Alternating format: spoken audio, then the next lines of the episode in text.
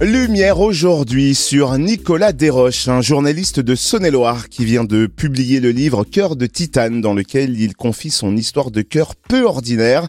Nicolas est né avec un cœur différent et en octobre 2021, son cœur s'est arrêté de battre, mais Nicolas, lui, avait envie de se battre et a retrouvé un nouveau souffle. Autant dire que son témoignage ne laisse pas notre cœur indemne et peut soutenir des familles qui partagent peut-être cette expérience. Nicolas Desroches est notre invité. Bonjour.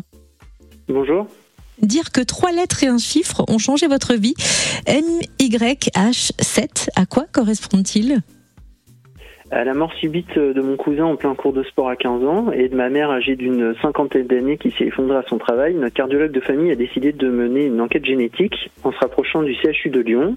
En analysant leur ADN, on a découvert la présence de ce gène, le MYH7, qui correspond à une cardiomyopathie congénitale, qui touche environ une personne sur 500 en France. Au résultat, en fait, euh, à 25 ans, ben, j'ai été, euh, pour conséquence, j'ai été suivi régulièrement euh, et quotidiennement, en fait, en prenant un médicament en, par un cardiologue, jusqu'à ce fameux samedi 2 octobre 2021. Et c'est là que votre vie a basculé. Que s'est-il passé?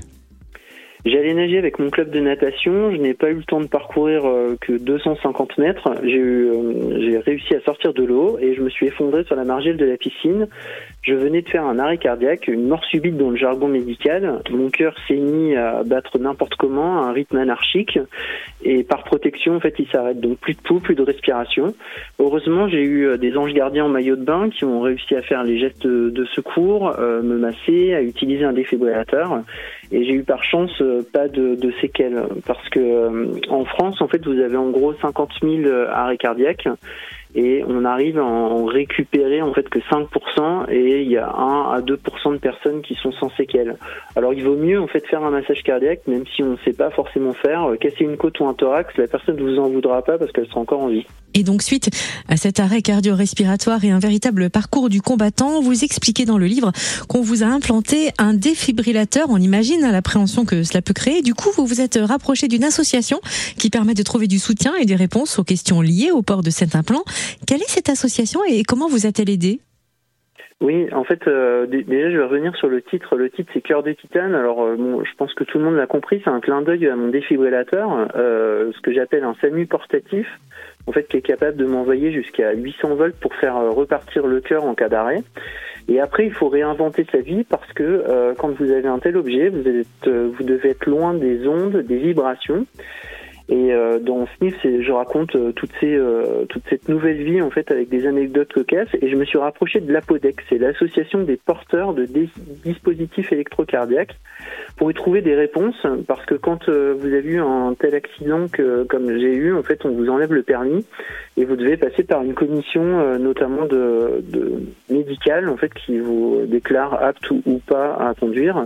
Parce que si vous conduisez en fait après un arrêt cardiaque, vous n'êtes pas assuré et l'assurance peut euh, ne pas vous couvrir.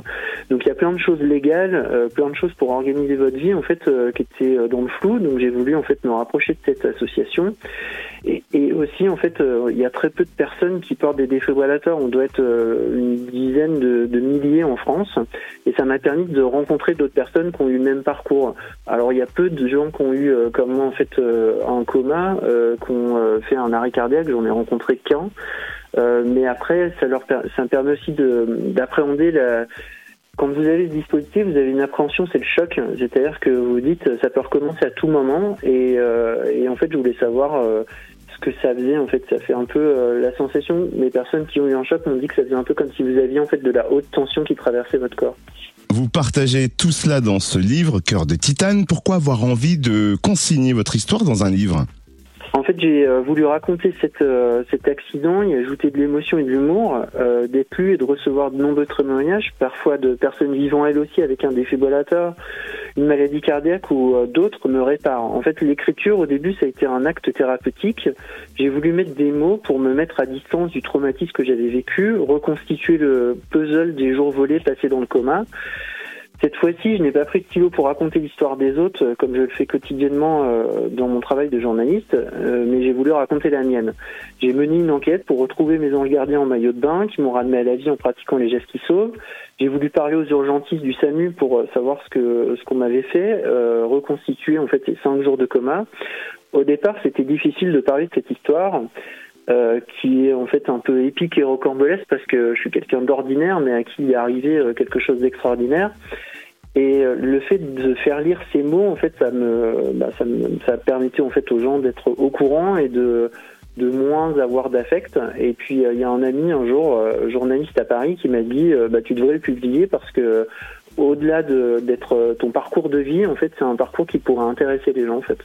Mais totalement, merci d'avoir suivi son conseil. On a bien sûr envie de vous demander euh, comment allez-vous aujourd'hui et comment euh, vivez-vous avec ce coéquipier de cœur? Ben je, je, vais euh, je vais bien. Après c'est vrai que ma vie est, est un peu bouleversée parce que j'ai été obligé de la réinventer. Mais au départ mon livre je voulais l'appeler Second souffle et c'est un peu comme si j'avais en fait une deuxième vie qui s'ouvrait à moi.